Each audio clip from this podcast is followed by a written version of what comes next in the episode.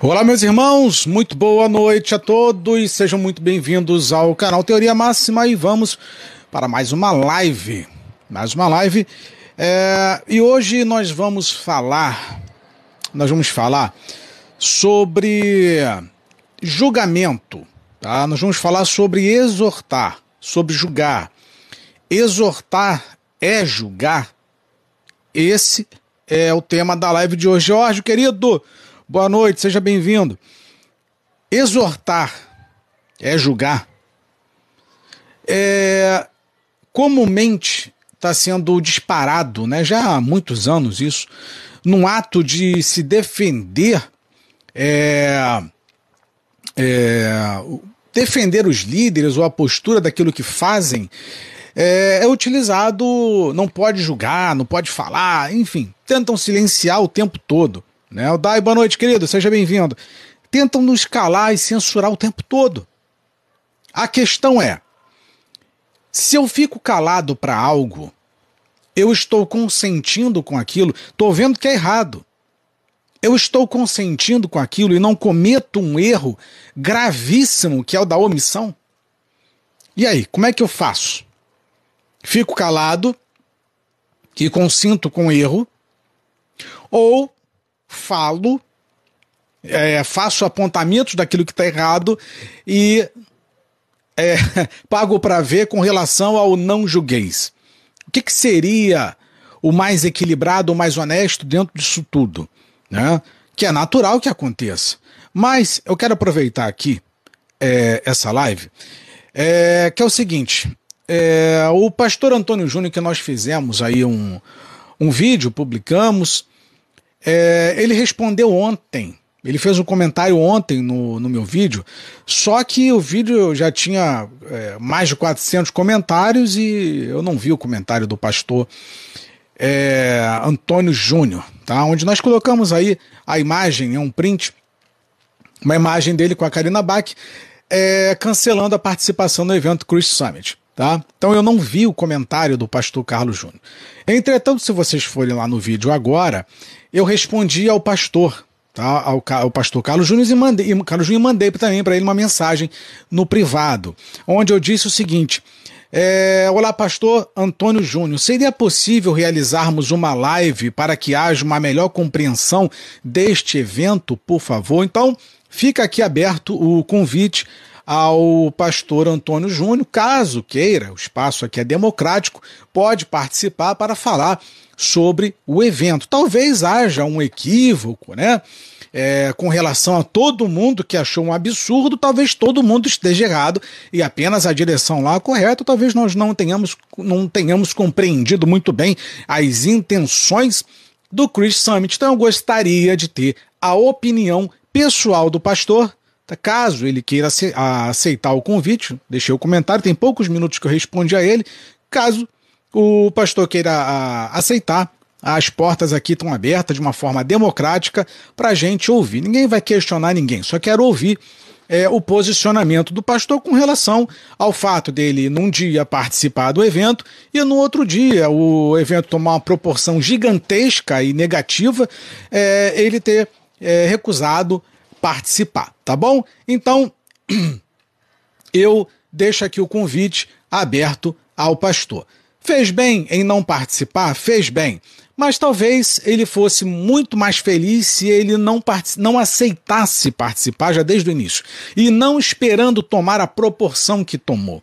Mas é, já tomou o posicionamento dele, não vai participar, ok, maravilha. Inclusive, agradeço ao pastor aí por ter comentado aqui, deixado a, é, o comentário dele, apesar, o, o, o pastor Carlos Júnior, do teu comentário ter sido um Ctrl-C, um Ctrl-V. O mesmo que você respondeu lá na Samara, se é que foi você, ou foi um, um assessor, se é alguém que toma conta das tuas redes sociais, não faço a menor ideia de quem respondeu. O mesmo comentário que foi feito lá no, no perfil da Samara foi a, a, o mesmo comentário, copi, é, copiou e colou aqui também. Tá? Ou seja, está uma resposta mecânica, certo? Então eu gostaria muito de que o senhor aceitasse o convite de vir aqui, bater um papo, trocar uma ideia, esclarecer, é, de repente até não se comportar, não se portar como um porta-voz do Chris Summit, mas falar um pouquinho sobre o evento talvez eu não tenha compreendido é, a real proposta e as intenções do evento. Né? A gente quer saber o motivo de serem cobrados um. ter tá sendo cobrado um valor tão absurdo como esse que lhe fez é, desistir de participar do evento. Foi. Eu queria saber o seguinte do pastor. O senhor desistiu pelos comentários e a proporção que tomou isso, ou foi por conta do valor cobrado? É isso que eu gostaria de saber do senhor. Então o espaço aqui está aberto, a hora que o senhor quiser, caso esteja aí assistindo a live, ou em algum outro momento que o senhor é, é, identificar o meu comentário, é, eu gostaria de ter a resposta, tá bom? Então fica aqui as portas abertas é, para o senhor participar conosco hoje ou qualquer uma outra hora é, marcada, tá bom? Então, é, feita aí a, o convite e, e o esclarecimento do que acabou de acontecer, vamos partir para a nossa live. Tá bom? Aqui é democrático. Aqui a gente não tem raiva, não tem ódio, não tem ranço, não tem. É... não tem nada contra ninguém. Tá bom? A única coisa que nós fazemos aqui é lutar pelo evangelho, é lutar pela é, salutabilidade da igreja. Tá bom? É... Jorge comentou aqui, Max, meu ponto de vista, eu prefiro guardar 1 Coríntios 15, 33. Vamos dar uma olhada aqui então, 1 Coríntios capítulo 15, no versículo 33, que diz o seguinte: é, é, Não vos enganeis, as mais conversação corrompem os bons costumes. Perfeito, meu irmão, perfeito. Mas de qualquer forma, fica aqui o espaço aberto e democrático. Afinal de contas, nós citamos o pastor aqui, o posicionamento dele, a, falamos da Karina também, então o espaço também fica aberto para as pessoas virem é, apresentar os seus posicionamentos, certo? Então vamos lá. Então, feito aí a, o convite ao pastor, tá bom? Caso o senhor queira aceitar em algum momento, quando o senhor desejar, tá? As portas estão abertas. Vamos em frente. É, o que me trouxe fazer aqui essa live é o seguinte: tem algumas pessoas que ficam com assunto, cara, de não pode julgar, não pode falar, não pode dizer, não pode comentar, não pode falar nada, tem que aceitar tudo, certo? É, as pessoas se comportam hoje de uma forma omissa e covarde ao mesmo tempo. E se tem uma coisa que eu nunca fui na minha vida, é omisso e covarde. Tá? Eu me posiciono porque eu acho que tem que me posicionar e faço as minhas críticas, observações, aquilo que tem que ser feito. Elogio o que tem que ser elogiado e também vou falar, vou questionar com relação àquilo que merece ser questionado. Tudo em defesa do evangelho. E, e, e isso é indiscutível, certo? Agora, uma coisa que eu não concordo não concordo. Não estou dizendo que todo mundo tem que agir da forma com que é, eu ajo e reajo às informações, ou os noticiários, ou comportamento de outras pessoas. Não tem nada a ver uma coisa com a outra. Não é para você fazer o que eu estou fazendo. Mas nunca, nunca tente impor a sua covardia tentando me calar e me censurar. Isso aí eu não vou admitir. Isso eu não admito. Você pode vir, discutir, mas olha, é, poxa, meu ponto de vista é esse, eu acredito que a gente possa analisar melhor é, dessa forma. O que, que você acha desse ponto de vista? Oh, ok, beleza, legal. Agora, vi dizer para mim que eu não tenho direito de falar nada e que eu tenho que ficar calado? Não. Não tente me contaminar com seu espírito de covardia. Não faça isso. Por gentileza. Se você quer ou pretende ou deseja manter uma amizade comigo, não faça isso. Nunca faça isso. Nunca diga, nunca diga que eu tenho que me comportar como você se comporta. Não faça isso. Não faça isso. Você quer, como eu falo, quer me chamar para evangelizar? Quer ir na boca de fumo? Quer ir para rua? Quer levar comida de madrugada? Vambora. Eu topo. Vambora. Agora, não me chama para ficar sentado em banco de igreja. Não faça isso, não. Por gentileza, não faça isso. Ah, Max, você tem que ir para a igreja. Para quê? Para quê? Para ficar sentado só ouvindo alguém é, fazer um discurso? Não, não, por favor, não faça isso. Não perca o seu tempo e não, e não me faça perder o meu tempo. Quer evangelizar? Vamos evangelizar. Quer ir para a praça? Vamos para a praça evangelizar. Quer sair de madrugada para evangelizar, para levar comida, fazer doação de roupa? Quer ir para um orfanato, para um asilo? Quer fazer qualquer coisa? Vamos embora para a rua mas não me convide para perda de tempo. Não faça isso, não. Por gentileza, não faça isso. Não meça a mim pela mesma régua que você mede o resto do mundo. Por favor, não faça isso. Não faça isso.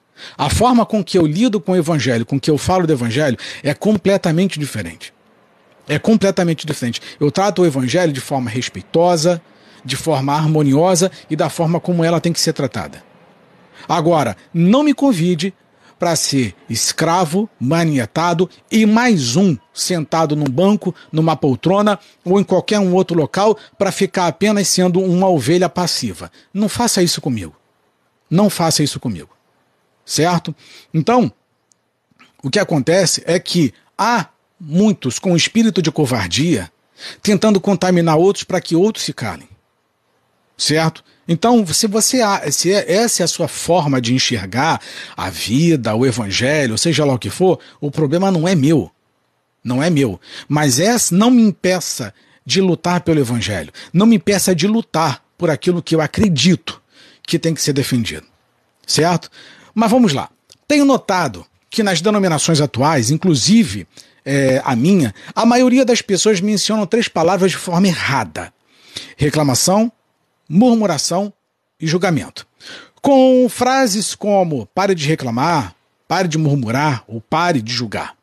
O erro está no fato de usar essas três palavras para se referir a alguém que exorta e aponta os erros das denominações, líderes ou sociedade. Mas o que a Bíblia diz? Antes do que a Bíblia diz, tá?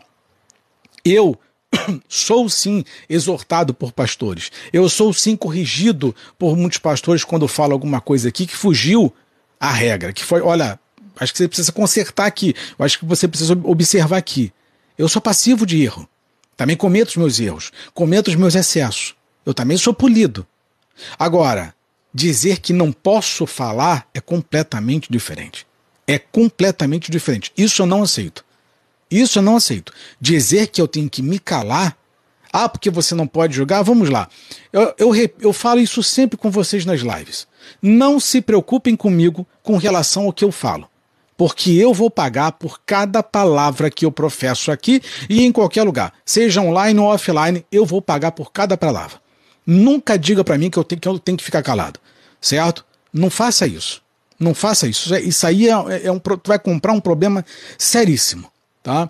Agora, é, o que o sistema religioso quer é que as pessoas se comportem de forma passiva, pacífica, omissa e que fique calada, aceite tudo calada. É como se a gente estivesse dentro de uma senzala. Eu gosto de falar a palavra senzala porque é assim que eu me identifico. É porque foi assim que eu me identifiquei durante muito tempo da minha vida dentro do sistema religioso. Tenho respeito por pastores, tenho respeito pelas ovelhas, mas tudo tem limite na vida. Tudo. E um deles é, é o tempo que você passa como escravo. Uma hora tu tem que lutar. Uma hora você tem que se revoltar contra a situação para não achar que todo mundo é igual. Não, pera lá, tem que mudar isso daí. Não, pera lá, isso, isso tem que tá errado. Uma hora você tem que fazer um, um julgamento de si próprio. Não, eu não aceito mais isso. Calma, pera lá.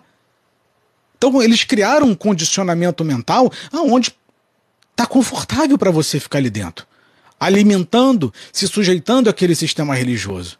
É isso que eles querem o tempo todo. Vamos lá. É... A Helena comentou, Max, eu fale sobre esse evento, porque eu perdi a live. A live sobre esse, eu não queria tocar nesse assunto hoje de evento, porque eu falei, é, tem uma live, ô, ô, Helena, específica, tá, tá publicada lá no canal do, do YouTube, tá? A live tá na íntegra, lá eu publiquei para vocês, tá bom? Só dá uma olhada lá. Lá, obrigado. É, o Jorge, é, é, Max, o, o, sistema usa a regra de três, medo, culpa e ganância. Pois é. Então, o que acontece, meus irmãos, é o seguinte: é, tem uma coisa que eu aprendi com a vida, é que, primeiro, eu respeito os meus amigos, tá? Respeito os meus amigos. Respeito a igreja. Isso eu não falto com respeito. Agora, é, uma coisa é quando a gente vê o, erra, o erro e fica calado porque é nosso amigo, aí tu fala assim, opa, calma aí. Não, é meu amigo, não posso falar. Tá? Tem muito disso. Tem muito disso. E outra é o tal do não julgueis para não tocar no ungido do Senhor. Então tem várias situações. O, a cliente comentou, parece que fizeram uma lavagem cerebral na cabeça do povo. Não só parece como fizeram, tá? Como fizeram. E não só com relação a isso, mas com as imposições do próprio sistema é, político, não só o religioso. Então o que acontece é que quanto mais é, a gente se prende ao sistema religioso, mais eles pisam na gente. Você não tem liberdade para falar absolutamente nada lá dentro. Você não tem liberdade para questionar absolutamente nada. Você já reparou que você só tem deveres e obrigações você não tem direito algum lá dentro. Não tem direito a nada. Não tem como, cara. Não tem como ficar num negócio desse. E eu tava falando com a minha esposa agora mais cedo, e eu falei com ela o seguinte: é, eu vou re repetir exatamente as mesmas palavras que eu falei pra minha esposa. As mesmas. Vocês já pararam para pensar que Satanás não quer perseguir a igreja? Vocês nunca pararam para pensar nisso? Eu, eu vou te mandar no privado, o, o Helena, depois o link, tá bom? Vocês já pararam para pensar que Satanás não quer? Não quer perseguir a igreja? O maior erro que Satanás pode cometer é perseguir a igreja. Vocês já pararam para pensar sobre isso? Deixa eu te falar uma coisa. Que eu encerrei a live com vocês agora à tarde e depois eu fui. É conversar com minha esposa tal, fui pensar sobre a live que eu fiz. E é o seguinte: a parada é a seguinte.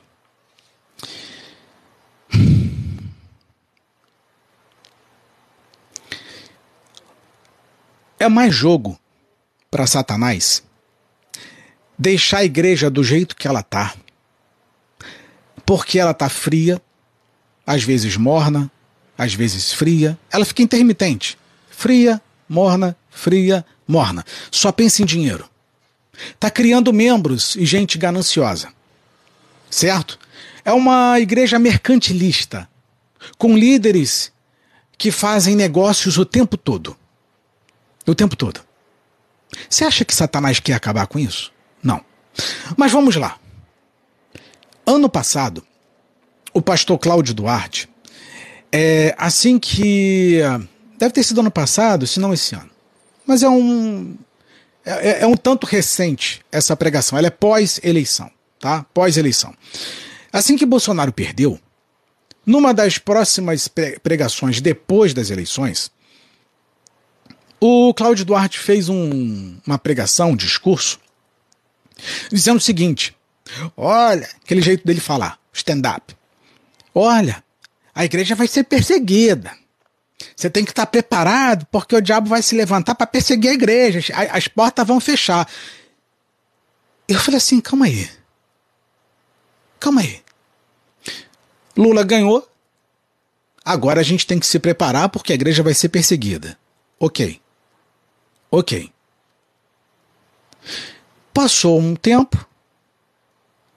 Ele está vendendo ingresso a 8 mil reais porque ele é um dos participantes do Chris Summit. Eu falei, calma aí, cara. Num dia tu faz um discurso belíssimo dizendo que tem que se preparar espiritualmente porque as igrejas vão ser perseguidas, as pessoas vão ser perseguidas, os cristãos vão ser perseguidos. E no outro dia tu tá vendendo o ingresso por 8 mil reais. Tem alguma coisa errada nesse discurso? Alguma. Não tá fechando. No meu raciocínio não fecha. Ah, quer dizer que naquele período, naquele momento foi conivente para você? Ou conveniente para você?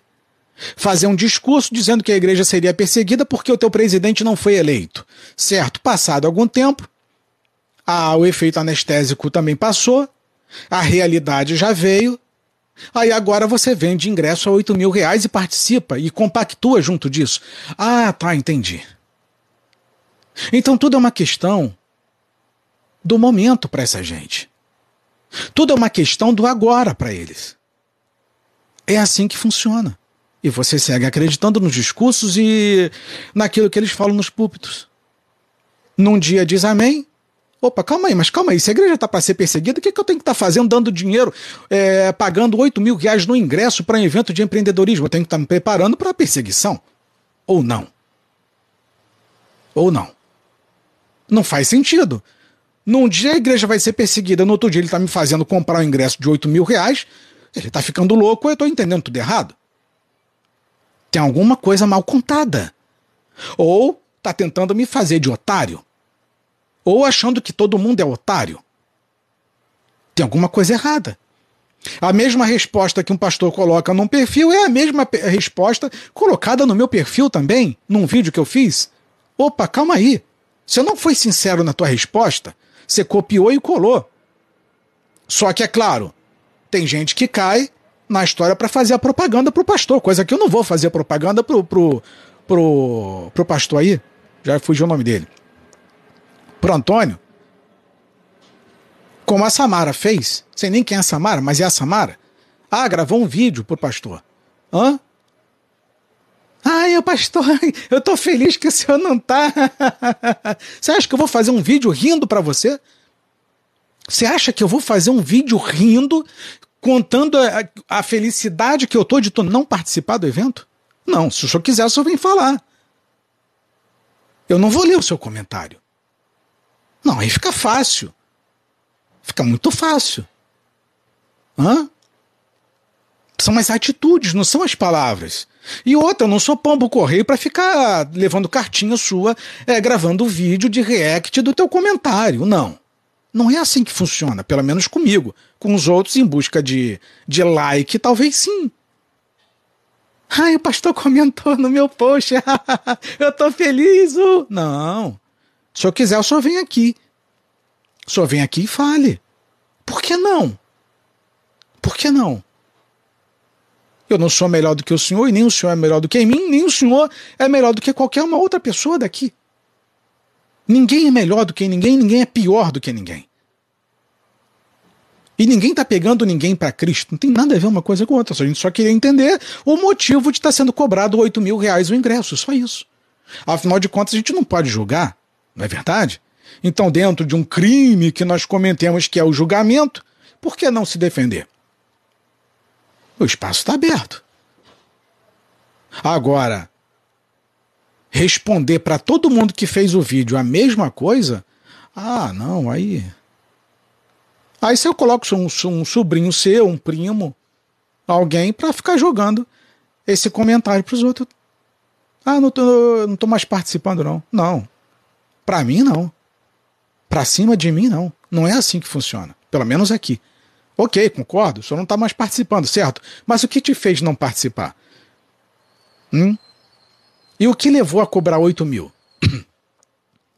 Eu acho que seria uma excelente oportunidade, afinal de contas, faltam poucos dias ainda, né, ou muitos dias ainda, é, mais de duas semanas para o evento. Por que não esclarecer tudo, né? Por que não falar sobre isso? Por que não expor? Os motivos que levaram o senhor a não participar? Foi só o evento ou o burburinho, o comentário, a explosão que houve por conta dos abusos e dos excessos que foram cometidos? Só isso. Grave um vídeo, não fica respondendo, não, pastor Antônio. É, com todo respeito, tá? Ao senhor, ao título que o senhor tem, com todo respeito, não fica respondendo comentário escrito, Ctrl C, Ctrl V, não. Grava um vídeo, fala, dá a cara tapa. Olha só, meu irmão, não quero participar desse negócio, não, por causa disso, disso, disso. Haja como homem. Na hora de tomar dízimo, pedir dízimo, pedir oferta, vocês são macho. Sabe lá, chegar, falar, olha, traz o dízimo, a oferta, né? Enfrenta o diabo, enfrenta o demônio, o diabo que sai do corpo da pessoa e tal, não sei o quê, e expulsa e cura, mas na hora de falar as coisas não consegue falar, tem que mandar recadinho, bilhetinho, eu não sou pombo correio. Hã? Eu não sou pombo correio. Tô dizendo que tem que vir aqui não. Mas está perto. Agora, só não me tira como tira os outros uma pessoa, a menina lá reagiu da forma que ela achou que tivesse que ser feito. Mas aqui eu não vou fazer tua propaganda, não. E também não estou fazendo tua caveira. Só quero conversar. Eu quero entender o que está acontecendo com o sistema religioso. Que do dia para a noite resolveu cobrar 8 mil reais. Mas vamos lá. Mas o que a Bíblia diz? Em Romanos, aliás, comentário aqui, pois é, podemos ignorar é, as pessoas, mas a Deus não. Pois é, a Max esse evento é pra gente rica, com certeza. 8 mil não é para mim, né? É, em Romanos capítulo 3, versículo 10, diz que não há um justo sequer. Aliás, o, o, o fato de eu estar falando assim, ou tratando assim um pastor, é porque eu, eu trato todos os pastores assim. Todos. Todos. Eu, eu já falei para vocês, eu não tenho fã-clube de, de pastor. Não tem. Não tem fã-clube. Tá? É, não que eu falte com respeito, mas eu procuro tratá-los é, assim como eles me tratariam. Como uma pessoa normal. E talvez olhando de cima para baixo. Tem que tratar de igual para igual. Você é meu irmão, como eu sou seu irmão. Se é que servimos ao mesmo Pai. Certo? Então, para mim, não tem a diferença, ah, porque é apóstolo, porque é bispo. Para mim, não interessa o seu título. Interessa o que vocês estão fazendo com a igreja. Aliás, aliás, eu vou falar uma coisa para vocês. Se tem algo que essas igrejas e esses pastores estão fazendo, é um baita de um desserviço para a igreja. Porque quando a gente vai evangelizar, a gente é logo hostilizado. Porque a igreja é vista como dinheiro, tomadora de dízimo, tomadora de oferta. Vocês estão dificultando o trabalho da gente que está tentando fazer um trabalho sério. Vocês acabam dificultando, vocês estão queimando o filme da igreja. Por quê? Porque só tem pastor rico, pastor milionário, ou quem não é rico e não é milionário, está querendo ficar. Só passa envelope, passa dinheiro, pede dinheiro, pede dinheiro, pede dinheiro, e isso está prejudicando. Então vocês acham que Satanás de fato quer perseguir a igreja no Brasil? Se tem uma coisa que Satanás não tem interesse é de perseguir a igreja no Brasil, é de fazer com que ela fique do jeito que ela está, porque está perfeito. Leia Atos, que vocês vão entender por que, que a igreja foi perseguida em Atos. A igreja foi perseguida em Atos duas ou três vezes, Tiago vai ser morto, Estevão vai ser apedrejado, Paulo vai ser posto no cárcere, é, Silas e Paulo vão ser postos no cárcere, sabe por quê? Porque Deus deu permissão para que aquilo fosse feito. A igreja estava tão acomodada em Jerusalém, a igreja estava tão parada, tão vaidosa, tão ególatra, que o próprio Deus deu ordem para que o Império Romano perseguisse a igreja, mas não foi intenção de Satanás. Foi Deus, por amor, para que a igreja reconhecesse o que tinha que ser, eh, ser feito, porque ela tinha paralisado. Ela deixou de fazer o que tinha que fazer, que era evangelizar, levar o evangelho, e ficou na base da vaidade que é o que está acontecendo hoje. Então não pense vocês, ah, o PT entrou, o Lula entrou, vai perseguir a igreja. Não, não vai perseguir. Porque tá do jeito que o capeta quer. Só fala de dinheiro, ego, vaidade, ganância, eu, eu, eu, milagre, eu, vem para cá, cura, revelação, isso, aquilo, não sei o que. Jesus desapareceu dos templos. Sumiu. Eu vou, eu vou lhe perguntar: onde é que está o, o verdadeiro evangelho? Vocês acham que Satanás não está satisfeito com essa igreja? Você acha que Satanás não está satisfeito com o que está acontecendo, da forma como está sendo levado o evangelho? Claro que está. Igreja politizada, mercantilizada, tá do jeitinho que Satanás montou um script. Perfeito. O roteiro, a igreja está seguindo o roteiro certinho de Satanás. Outro dia estava lá, o Alckmin, na Conamad. É assim que funciona. É assim que é. A igreja está entrelaçada e é namorando Satanás já há muito tempo.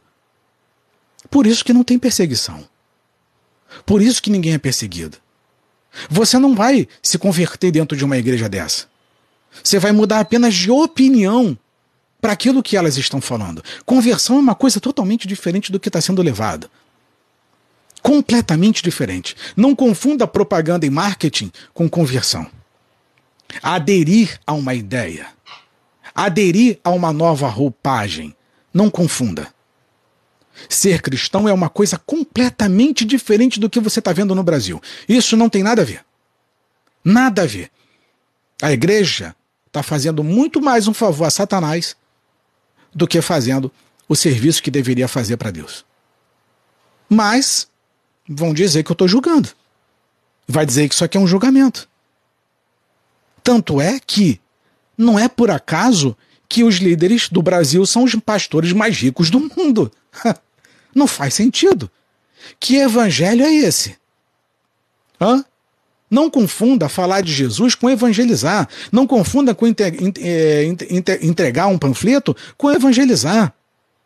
Não confunda ir para a igreja, orar, se ajoelhar, com adorar com louvar. Não confunda. Isso não tem nada a ver uma coisa com a outra.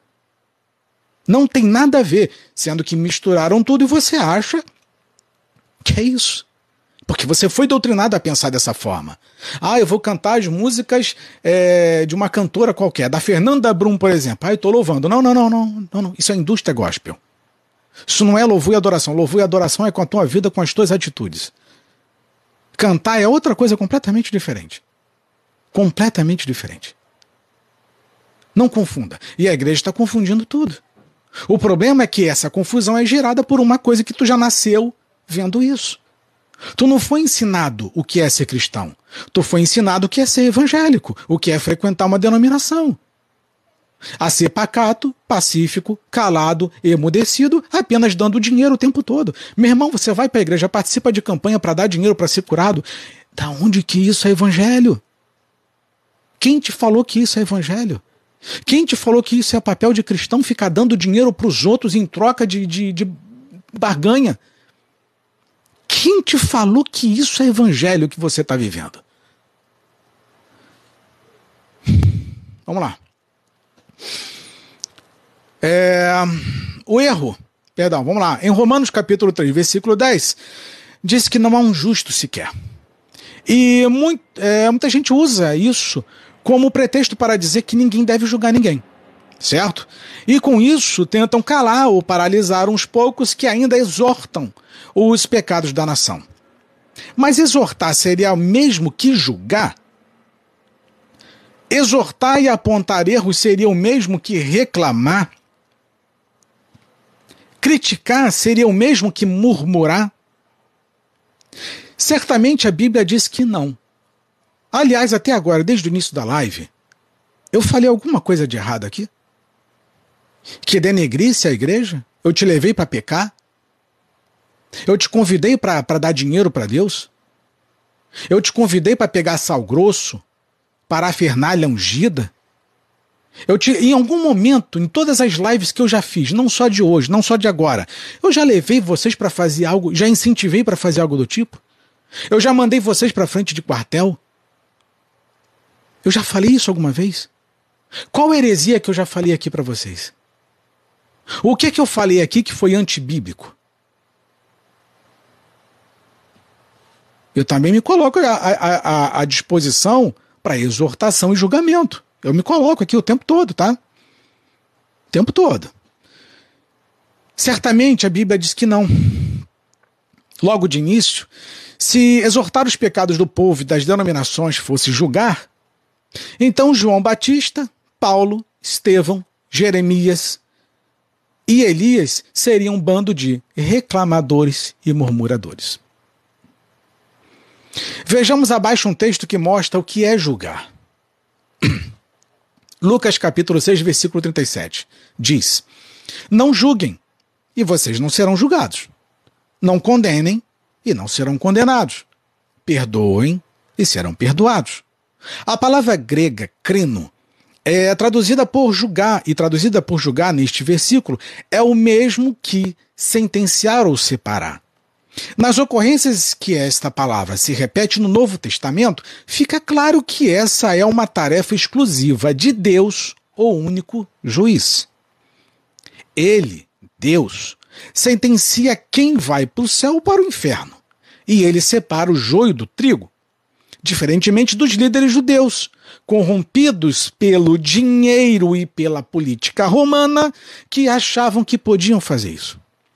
Portanto, exortar, corrigir e apontar pecados não é julgar.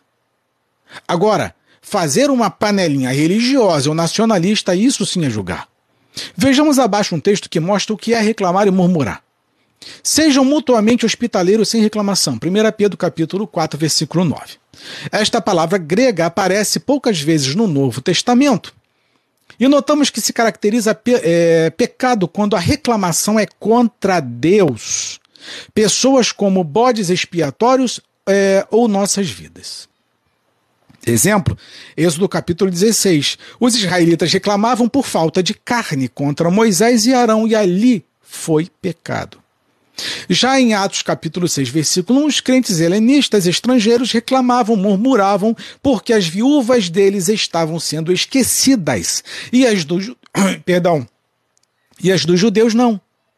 Desta vez, não é mencionado que esta murmuração ou reclamação, porque as viúvas deles estavam sendo esquecidas. Perdão, desta vez não é, não é mencionado que esta murmuração ou reclamação foi pecado. Pelo contrário, os doze apóstolos ouviram, pensaram e, direcionados por Deus, fizeram uma eleição democrática onde os irmãos escolheram sete homens cheios do Espírito Santo para serem diáconos. O problema é que hoje a maioria das denominações são manipuladoras de seus membros e quando alguém faz uma crítica construtiva ou exortação edificativa, acusam de julgador e ainda excluem.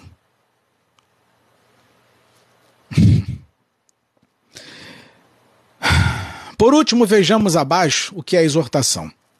Toda a escritura é inspirada por Deus e útil para ensino, para repreensão, para correção e para instrução na justiça, segundo Timóteo capítulo 3, versículo 16.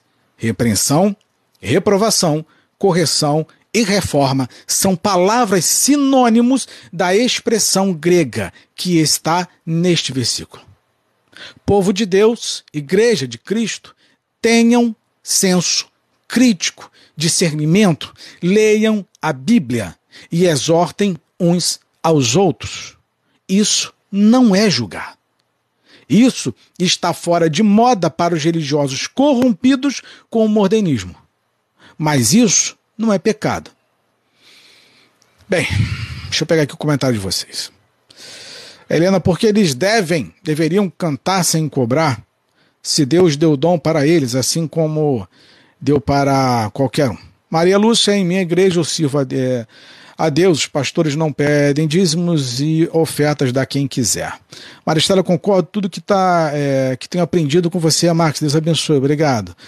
É, Ronaldo, inferno não existe. A Rosálida, você só está tentando abusar das pessoas. Deus te abençoe. Obrigado. Minha esposa comentou aqui Lucas capítulo 6, 37. Vamos dar uma olhada para ver o que, que diz. Lucas 6, 37. Vou pegar aqui.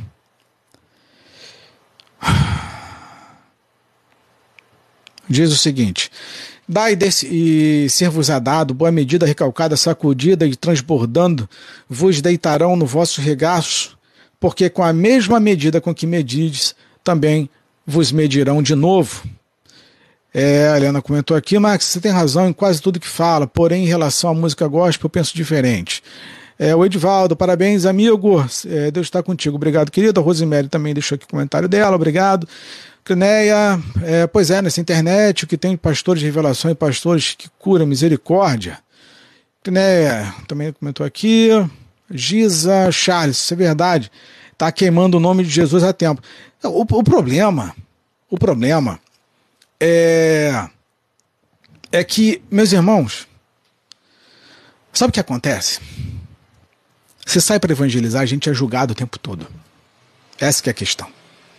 Você vai sair para evangelizar, você vai, você vai pagar, porque nós já somos taxados por, por causa do mau testemunho desses caras. Eu não peço um centavo. Eu já eu pedi alguma, eu peço alguma vez aqui para você curtir, comentar, dar like. Eu peço alguma coisa? Eu nunca pedi nada. Nada na minha vida. Nada. Aí eu tenho que pagar. Porque eu sou taxado por causa dos maus hábitos desses caras. Aí quando eu vou evangelizar, ah, esse Jesus aí não quero não. Os caras já queimaram o filme da igreja. Já queimaram. É o que eu falei. Eu, eu, eu já tenho um, pelo menos umas, sei lá, talvez 10 lives atrás, não sei. Olha, eu falei, eu, eu, eu comentei, comentei com vocês. O único jeito dessa igreja se ajeitar é fazendo um trabalho de gestão de crise. Mas vai ter que fazer um trabalho muito sério para limpar a cagada que eles fizeram. Porque o nome tá muito sujo. Muito sujo, está muito zoado. Muito zoado.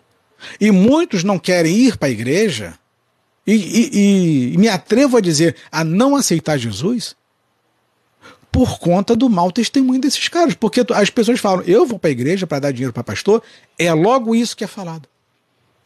Como é que se evangeliza assim, rapaz? A questão é, pastores, vocês não têm vergonha, não? Vocês não têm vergonha nenhuma. Nenhuma. Absolutamente nenhuma. Não há um pingo de remorso, porque pelo menos Judas teve remorso. Ele vendeu Jesus, mas teve remorso. Menos teve coragem de assumir o erro. Mas os caras hoje, como eu falei com vocês mais cedo, o cinismo e a falta de vergonha é tão grande que. Ah, escreve qualquer coisa aí, coloca lá onde estão falando de mim. Diz que eu não estou mais participando. É isso? É isso que você tem para dizer? Diz que eu não estou participando? É isso? Não, avisa lá que eu não, não, Eu ia participar, não vou mais não. É, tá achando que a gente é otário? é isso? Você vem no meu perfil ou manda alguém vir no meu perfil para mandar um recado dizer que você não vai participar, pastor? É, é essa a tua resposta diante do crime que vocês cometeram? É o que eu falo.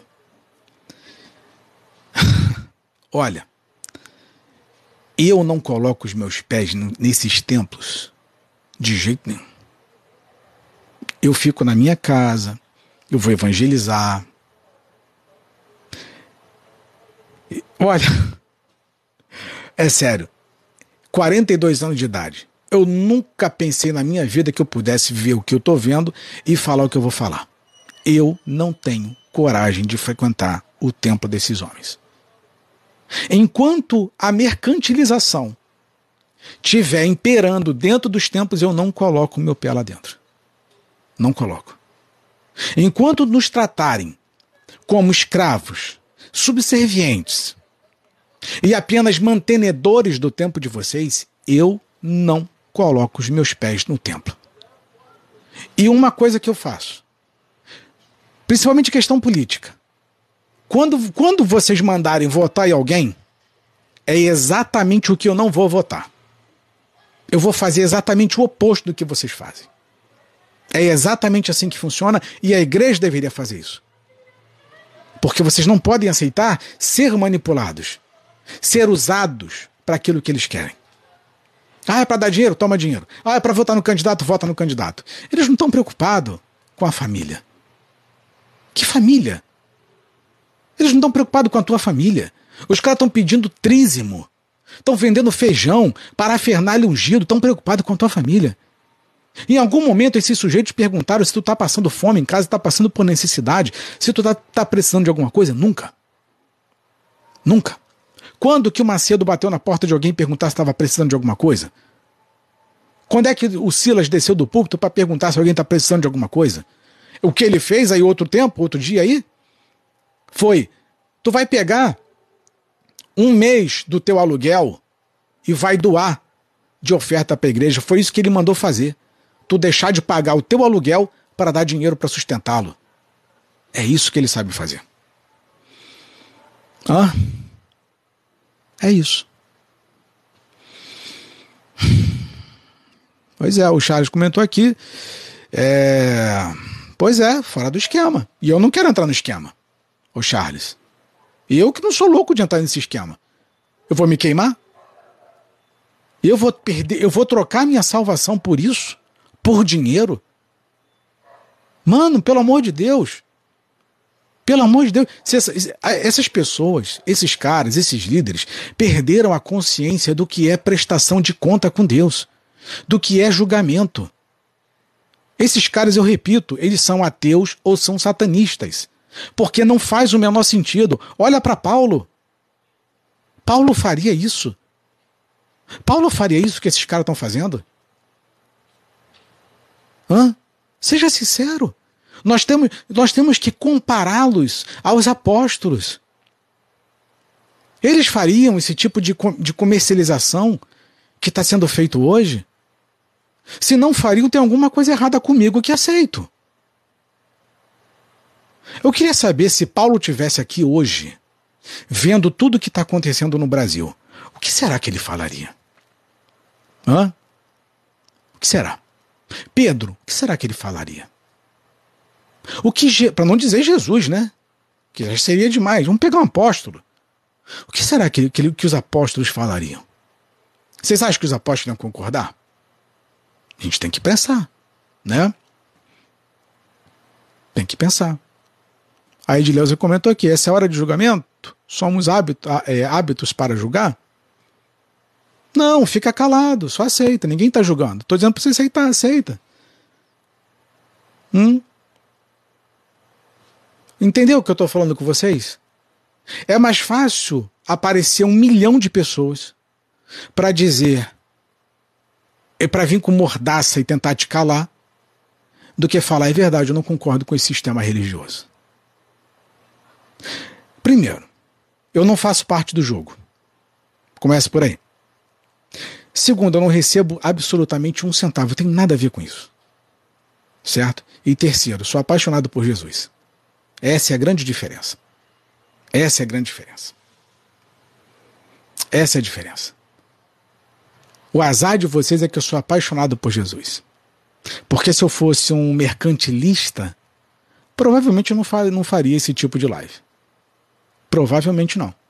Estaria revelando, aprendendo técnica de persuasão, algum tipo de técnica para arrancar dinheiro de vocês.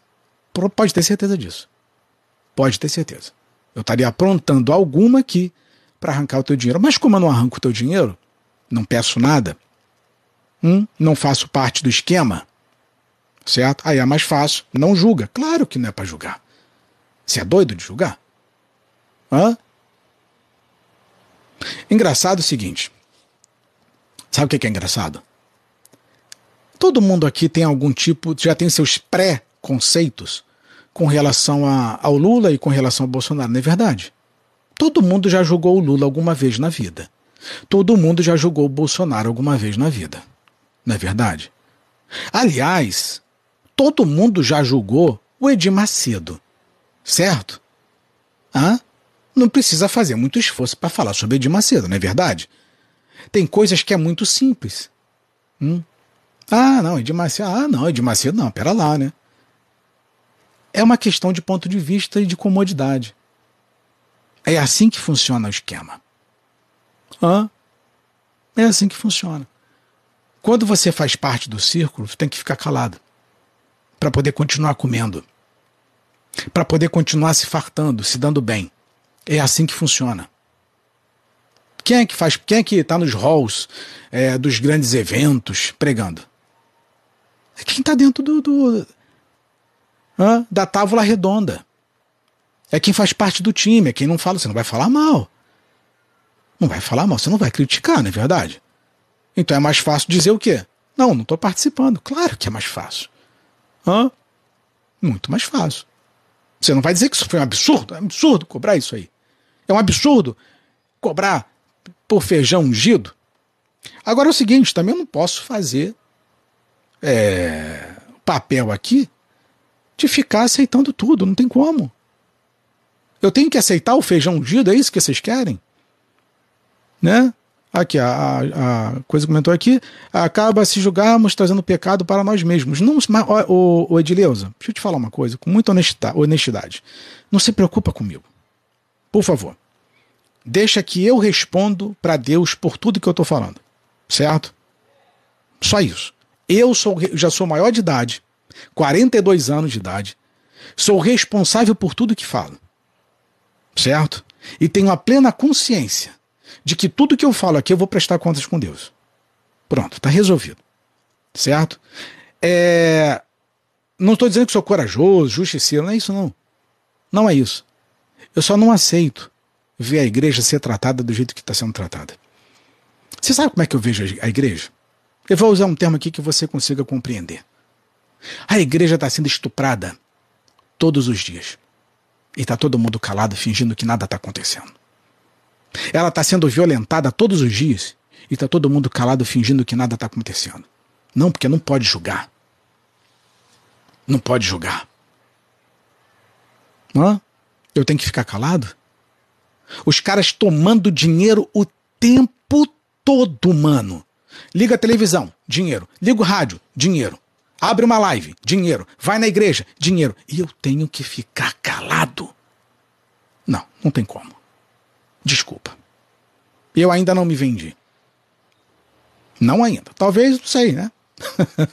não sei. Hã? Mas com 42 anos de idade ainda não me vendi.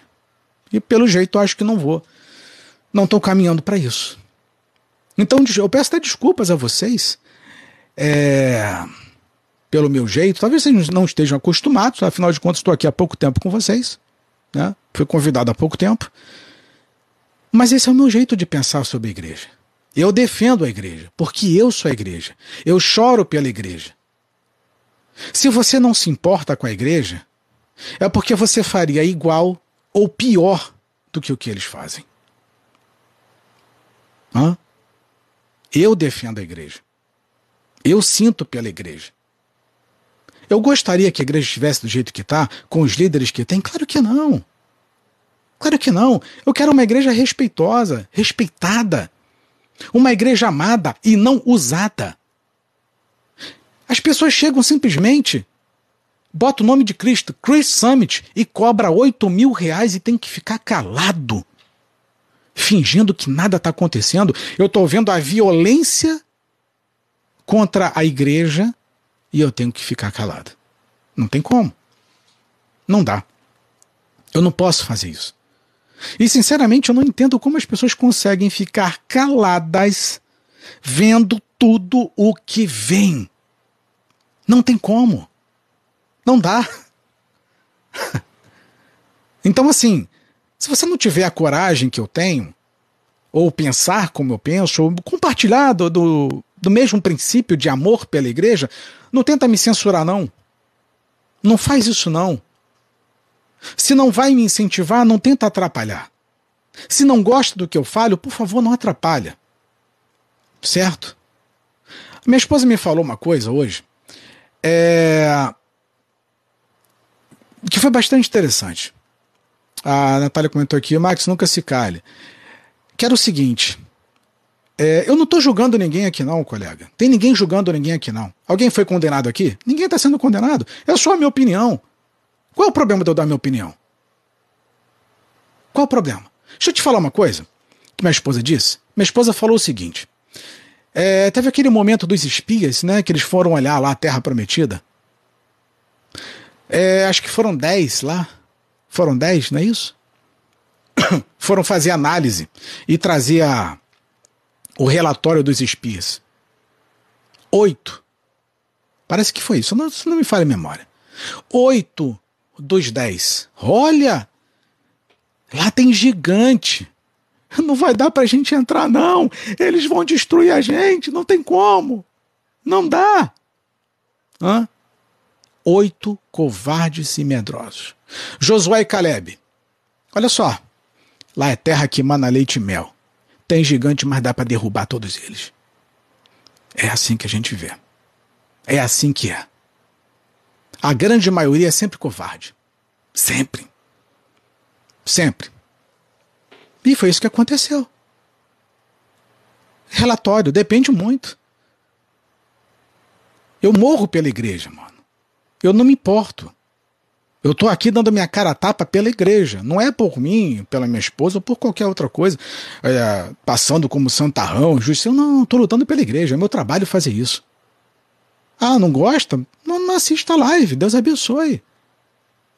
Vai orar. É só isso. Não quer? Amém. Segue. Agora não me impeça de falar. Porque esse é o meu modo de enxergar como espia. Olha só, dá para derrubar esse gigante. Agora, eu não vou pegar o teu relatório com os teus olhos, como o teu coração enxerga, como tua mente vê, ah, não dá para entrar lá não, tem, tem, vamos embora. Eu não sou, eu não tenho esse espírito de covardia. Eu não, papai e mamãe não me ensinaram isso. Aqui, até porque aqui no meu sangue corre muito sangue, corre muito a minha mãe. Porque vocês não conheceram a mamãe, a mamãe já está na glória. Vocês não conheceram. Então tem muito dela. Mas tem muito. Sabe, que, sabe qual é a diferença? Sabe qual é a diferença? É, é porque eu sou um cara, repito, extremamente apaixonado pela igreja. Cara, e quando eu, uma pessoa é apaixonada, ela ama, nada vai te impedir. Hum? Nada impede. É, é essa a diferença. Nada impede. É que a minha paixão, o meu tesão pela igreja é tão grande que me leva a fazer isso, a falar isso. Eu amo a igreja. A diferença é essa. É que o meu amor é incondicional. E eu não aceito que toquem na igreja. Eu não aceito que façam bagunça com a igreja. É só essa. Esse é o meu relatório. Ah, como é que você vê a igreja? Eu não aceito que toque na igreja. Você não, não, não pode falar nada tal. Essa é a diferença. A diferença é que eu amo demais. E a outra diferença é que nós vamos ter outras opiniões que toleram. toleram. Né, Natália, que é, aqui não tem espírito de covardia. Pois é. Sabe? É, é, é por isso, eu não sei se vocês já acompanham as minhas lives ou há quanto, há quanto tempo acompanham. Eu, por exemplo, sou pós-tribulacionista. A minha cabeça, a minha mentalidade, o meu coração é de um pós-tribulacionista. Ou seja, eu topo de tudo, mano. Eu tô aqui esperando o pior. Então não vai ser um comentário. Ah. Não. não. Ah, se eu errar, eu vou pagar. Simples assim. Aí com Deus, tá? Vamos pagar. Qual o problema? Qual o problema? Então é melhor eu errar lutando do que já errar de cara calado. Calado. Hã? Essa é a questão. É melhor tentar lutar fugindo da senzala, tentando fugir da senzala, nem que o capitão do mato venha atrás, do que eu ficar conformado dentro de uma senzala. Não, eu vou lutar pela minha liberdade, vou lutar para libertar outros irmãos. Essa que é a questão. É assim que funciona. Não, a igreja não foi assim. A igreja não foi ensinada e não foi chamada para dar sua própria vida pela igreja. Não é amar uns aos outros, não, é dar vida uns pelos outros. É engraçado que você pega é, o próprio Jesus falando. O próprio Jesus falando. Olha, o bom pastor dá vida pelas ovelhas. Ponto final. O teu pastor daria vida por você? O teu pastor dá vida pela tua igreja, onde você congrega? Ou ele cobra oito mil reais? Essa é a diferença. Essa é a diferença. Entendeu? Essa é a diferença. Então, é, o Jorge comentou aqui. É, Max, eu fui rejeitado naquela denominação que a gente participava porque comecei a questionar. O sistema não quer questionadores. O sistema quer gente obediente. O sistema quer que você financie, só isso. Mais nada. O sistema não está preocupado com você. Ele só quer saber se você está financiando. Sério, eu, eu não sei como é que é, ainda tem gente que consegue enxergar uma violência desse tamanho e acha graça disso. Consegue dormir concordando com isso tudo. Eu não consigo entender. Sério, tem algumas coisas assim que eu fico pensando, eu falo, meu pai do céu, vocês não estão vendo isso, não? Eu estou vendo demais? Será que é o meu temperamento? Hã? Será que eu estou enxergando demais? Eu estou translocado? O que está acontecendo? Porque não é possível. Hã? A Ana comentou, apenas obedeço, é, é, questiona não, é, não serve mais. Então as coisas funcionam dessa forma. Sabe? É, não estou aqui incentivando ninguém. Não é para incentivar. Só estou explanando um assunto. Não é para você fazer o que eu faço. Mas também não me diga para agir como você age. Ou deixa de agir. Essa é a diferença. É assim que o jogo funciona. Certo? Eu não posso ficar calado diante dos caras vendendo e enganando uma multidão de pessoas o tempo todo. Seria muito covardia da minha parte. Seria muita canalice da minha parte fazer isso. uma omissão. Ai, não vou para a igreja, vou orar e tal, tal. Ah, é isso. Sabe? Eu não tenho paciência para isso. Eu não consigo ficar. É, eu, eu, queria. Sabe? É, assim como vocês me questionam aqui na live, eu queria saber se vocês têm o mesmo cuidado para conversar com os líderes de vocês lá. Por exemplo, a Edileza comentou aqui. Se você lotar errado, você continua errado. Nunca achará o que é certo. O erro permanece sempre. Ok, é um ponto de vista. Aí eu pergunto: você veio aqui e deixou o ponto de vista. Você tem essa mesma liberdade para apresentar o teu ponto de vista na igreja que você congrega, que vocês congregam? Assim, é, essa mesma força que vocês têm em vir aqui, ai, de sair digitando, escrevendo, eu tenho que escrever, eu tenho que dar meu. Vocês têm essa mesma liberdade lá? Ou vocês aceitam tudo? É só aqui comigo. Ó, vocês veem lá o cara tomando dízimo. Vocês perguntam para onde o dízimo está indo? Hum? Vocês perguntam para onde a oferta está indo? Vocês perguntam para saber o patrimônio do pastor? Se enriqueceu, se não enriqueceu, ou ou é só aqui na live? Como é que funciona esse esquema? Hã? Como é que faz? Questionamento é só aqui ou lá também? Hã? Vocês já chegaram. Pastor, tá pedindo dízimo de novo? Duas vezes a semana? Pedindo oferta de novo, pastor, de novo essa semana? Vocês questionam também lá ou. Ou tá tranquilo? Hum? Tem que ver, né? Charles, Max, será que o véu ainda está sobre os olhos desse povo? Provavelmente. Provavelmente. o Glaucio, ou Gláucia, Glaucione, como você participa da Santa Ceia? Boa pergunta. O que é a Santa Ceia para você? É um pedaço de pão e um suco? Ou é repartir? Depende. Se for repartir, eu reparto pão e suco não, não é muito a minha praia, não. Mas Jesus disse o quê? Façam isso até que eu volte. Repartam. Então eu pego. Quando com, com, tenho condições financeiras, reparto, pago conta de meus irmãos. Tenho roupa, reparto a minha roupa. Tenho comida, reparto a minha comida. Você está satisfeita com a Santa Ceia ou eu tenho que comer pão, pão plus vita e suco de uva? O que eu entendi Santa Ceia é repartir, é repartir o que se tem. Jesus, em toda a sua glória, jamais mandaria alguém comer pão de mercado. Hã? Então a carne, o corpo de Jesus, para mim, é quando eu pego tudo que eu tenho dentro de casa e dou para os outros. Aí eu estou fazendo o que ele mandou. Será que está sendo feito isso? Porque isso eu faço, isso eu tenho consciência de que eu faço. Ah, estou com roupa sobrando. Toda semana, todo mês eu pego aí faço uma faxina em casa, minhas coisas, essa roupa aqui não estou usando mais não. A calça, a bermuda, não sei o que e tal. Pega e dou. Outro dia aí, estavam precisando de um violão na, na igreja. Falei, cara, é, tava precisando de computador. Peguei, peguei um computador meu que tava sobrando.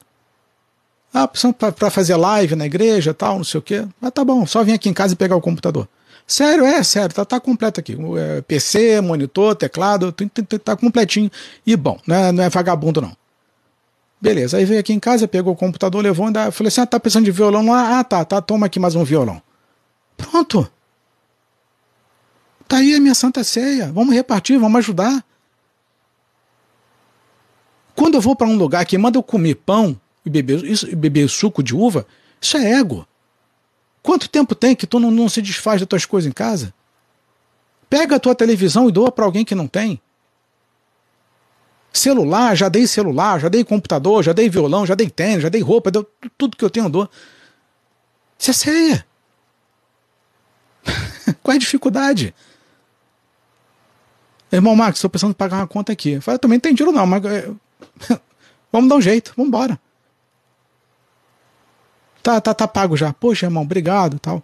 Pronto, sei aí. Reparti. Quanto tempo tem que o teu pastor não paga uma conta tua? Se é que o dia pagou.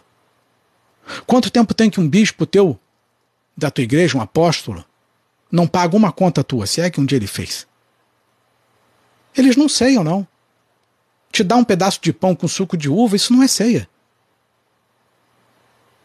Isso é apenas uma parte do sistema para te aprisionar lá dentro. É uma parte doutrinária. Mas o que importa de fato, que é tu sustentar, aliviar o peso, a carga do teu irmão, ah, isso não, não pode. Tem como. Então tem que pensar. Pois é, menos religião e mais Jesus. Aí você vai me questionar agora, vamos lá, qual vai ser o primeiro aqui a me questionar de que é, eu tô errado? Que eu não tenho que dar minhas coisas de dentro de casa, ajudar o meu irmão, mas tenho que comer pão. Hã? Max, que é a igreja pra, é, de Deus para você? Que eu acabei de falar. Eu estou sustentando meus irmãos. Eu estou compartilhando o que eu tenho com meus irmãos. Isso é igreja, isso é comunidade. Meu irmão está passando fome, está passando necessidade. Bom, vamos lá, vamos ajudar. Ah, não tenho. Vamos fazer um movimento pela rede social. Vamos ver o que, que a gente consegue arrecadar. Acabou. Hã? Ah, vai cortar a conta de luz do irmão. Opa, vamos dar um jeito aqui de resolver isso aí para o irmão não ficar sem conta de luz. Poxa, irmão, tô sem televisão aqui e tal, não sei o que. Tem como? Tem, então toma aqui a televisão. Poxa, irmão, tô, tô sem um celular aqui, tem, tem como? Tem, toma aqui o celular. Já falei para vocês quantas vezes eu vim descalço na rua. Porque enquanto um morador de rua, descalço, calça quanto, irmão? Ah, calço tanto. Tá, calma aí. Bota aí no teu pé, vê se dá. Pô, ficou certinho, então toma outro aqui. Beleza, vou embora descalço para casa. Qual o problema de fazer isso? Hã? Qual é a dificuldade?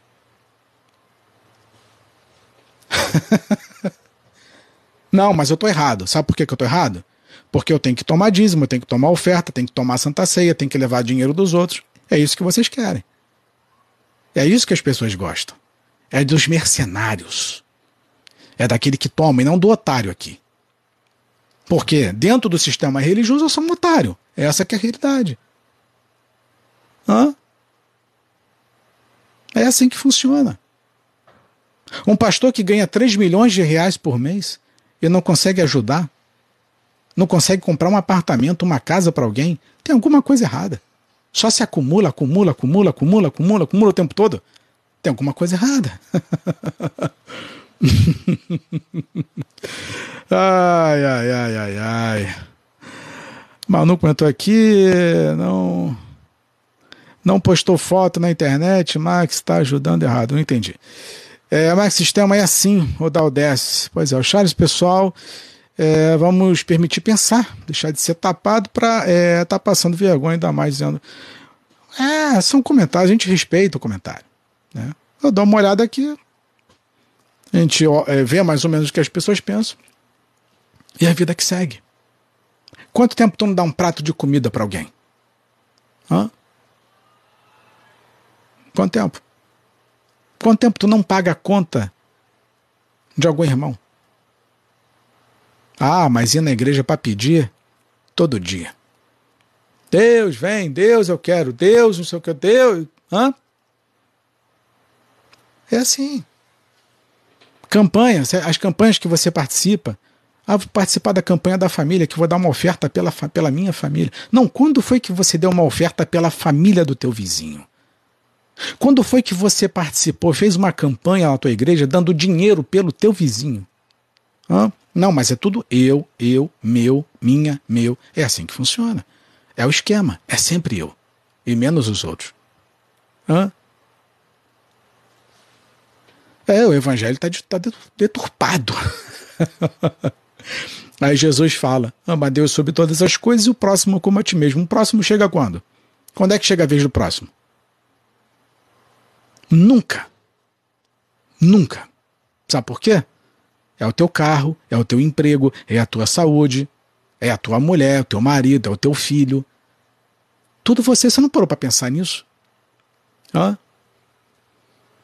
Você nunca parou para pensar nisso? Que é só você? Os caras pregam você, o eu, o tempo inteiro. Ou seja, tá do jeito que o capeta gosta. Aí Jesus vem e ensina o quê? Ama o próximo como a ti mesmo. Tá vendo aquele com fome? Era eu. Tá vendo aquele nu? Era eu. Tá vendo aquele preso? Era eu. É, vocês já repararam para pensar, para analisar, que Jesus sempre faz apontamento para o outro? É o próximo, o próximo, o próximo, o outro, o outro. A parábola é do bom samaritano? Próximo. Tudo era o próximo nos discursos de Jesus. Tudo. E hoje tu vai nos templos, Deus vai te abençoar, Deus vai te honrar, Deus mostra que Ele vai fazer na tua vida. Mudou com o discurso, mano. Era para lá, agora tá para cá. Deus manda te dizer. Engraçado que nas revelações. Vocês já viram as revelações? Deus me mostra aqui, ó. O Marcelo comentou aqui. Parabéns, cara. Se você for o que o, realmente o que diz, parabéns. Mano, é só me visitar na minha casa que você vai ver o que eu sou. Só perguntar pra minha esposa, pergunta pra minha família. Certo? Até porque é um tempo que eu menti aqui. A troco de nada ficar mentindo, pagando de, de, bom, de bom samaritano, tá? Eu vou pegar aqui o Marcelo como exemplo. Marcelo, Deus manda te dizer que vai abrir uma porta para você. Toda revelação é assim, vocês já repararam? Mas tem uma revelação que vocês nunca vão encontrar. Aliás, obrigado pelo teu comentário, Marcelo Costa. Muito obrigado. Tem, um, tem uma revelação que vocês nunca vão encontrar. Nunca. Sabe qual é? Pegar aqui quem, por exemplo, o Silvério comentou aqui. Silvério. Silvério, Deus manda te dizer que tu tem que pegar uma cesta básica e fazer uma cesta básica agora na tua casa e doar para alguém que está passando fome. Vocês já viram que não existe essa revelação? Não tem, mano. Ninguém revela para a gente fazer algo pelo próximo. É sempre Deus, segundo eles, que vai nos dar alguma coisa. Aí vem Jesus, jovem rico, Senhor, o que, que eu faço para ter vida eterna? Ah, tem certeza? Vamos, opa, a conversa foi boa, vamos lá. É, então, é, a lei, ah, sim, você observa a lei, você guarda, obedece papai e mamãe, as leis abrâmicas, poxa, bacana, legal. Mas te falta uma coisa. Pega tudo que tu tem e vende dar aos pobres. Opa, o próximo. Aí ele ficou tristinho, porque segundo a Bíblia possuía muitas herdades, e foi embora e largou Jesus. No dia que tiver revelação mandando tu fazer alguma coisa pelo próximo, que não seja o pastor, esvazia. Ninguém quer isso. Por quê? Porque a gente não é incentivado a fazer o que Jesus falou. A gente está sendo incentivado a fazer o que o sistema quer. O sistema só quer te agradar o tempo todo. O sistema macia a tua égua. É amaciante de carne, aquela carne dura. Bota amaciante, todo dia ali, te amolecendo, amolecendo. Não, toma aqui, não, tá, não sei o que, eu vou orar por você. Deus, olha, Deus vai te abençoar, irmão. Tá, o irmão, o irmão, tá. É só isso. Hã? É o evangelho gostosinho. Tu não perde nada, só ganha. Aí você se, se converte, aceita Jesus, aquele que perder a sua vida por amor de mim, achar lá. Mudou tudo, mano. Analisa. Pensa, meus irmãos, pensem. Filho de Deus, pense. Calma aí, o que, que Jesus ensinou e o que está sendo ensinado hoje? É o oposto. É mais o, o, o irmão, é mais o outro e menos eu. A Bíblia não é sobre você é sobre o outro. Foi isso que Jesus ensinou. O próprio pai ensinou isso. Olha, eu vou pegar o meu filho e vou dar por amor a vocês. É a minha prova de amor por vocês. Aí Jesus vem, morre por nós, ou seja, o outro. Estevão vem, é pela igreja. Pedro vem, pela igreja. Paulo vem, pela igreja. A igreja é perseguida pelo outro, para que a igreja não é, continue prosseguindo. Tudo é voltado para o outro. É só ler a Bíblia. Qual é a dificuldade? Jesus pega o pão, pega o vinho. É para o outro, não é para você.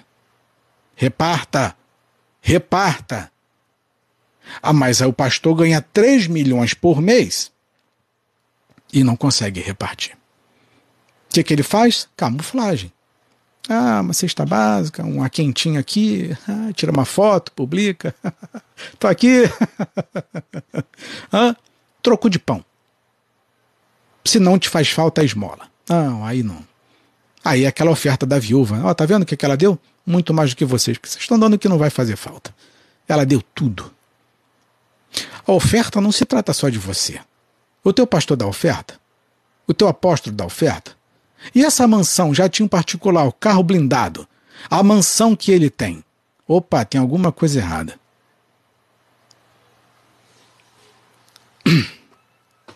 É só pensar. Só pensar. Hum? A gente está longe de Jesus.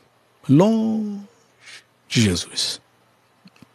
Longe de Jesus. Está longe de Jesus. ah, meus irmãos. Falar uma coisa para vocês. Jesus é maravilhoso, cara. Ele é apaixonante. Apaixonante. Não existe nada mais apaixonante do que Jesus. Desculpa, eu troco qualquer um pastor por Jesus. Qualquer um. Eu troco tudo por Jesus. Eu só preciso da Bíblia. O que está escrito? Ah, é o próximo? Opa, vamos lá. Vamos lá. Se eu fizer, eu faço, eu falo isso com Deus o tempo todo. Se eu fizer o que está escrito aqui, não tem como errar. É isso mesmo? É isso mesmo? É só eu seguir o que está escrito aqui? Ou tem mais alguma coisa aqui que não está e, e que eu não estou enxergando? Hã? Eu só preciso da Bíblia. O que está escrito? É para fazer, então vamos embora fazer. Acabou. Então tudo que eu faço é para agradar Jesus e não para fazer bem para os homens, para os outros. Ao invés de eu ficar dando dinheiro para os outros, eu pego o dinheiro, opa, calma aí, tem meu irmão precisando pagar uma conta, tenho certeza. Outro dia um irmão, acho que era, era aniversário dele, aí minha esposa, ó, oh, hoje é aniversário do, do, do, colega lá. Eu falei, ih, rapaz, esqueci. Falei, tá bom. Peguei e liguei. Falei, meu irmão, fez aniversário, tal, não sei o que, não sei o que, não sei o que, não sei o que. Beleza. Aí eu falei assim, irmão, Manda o, o número da conta aí. Ele, poxa, irmão, que. Manda. Peguei e mandei. Tinha nada. Mandei um centavo para ele lá. Ele, irmão Max, eu não tinha nada com a minha esposa em casa. O único dinheiro que eu tenho para comer é esse que tu mandou agora. Se ele tinha orado ou não, eu não sei. Eu sei que Deus atendeu. Vamos lá. Pronto. Aceitei aí. E aí, Max, como é que tá, amigo? Opa, vambora, meu querido. Tudo bem? Boa noite. Como é que você tá? E aí, Max, tudo bom? Como é que tá Graças aí, a Deus. Ouvindo aí a live.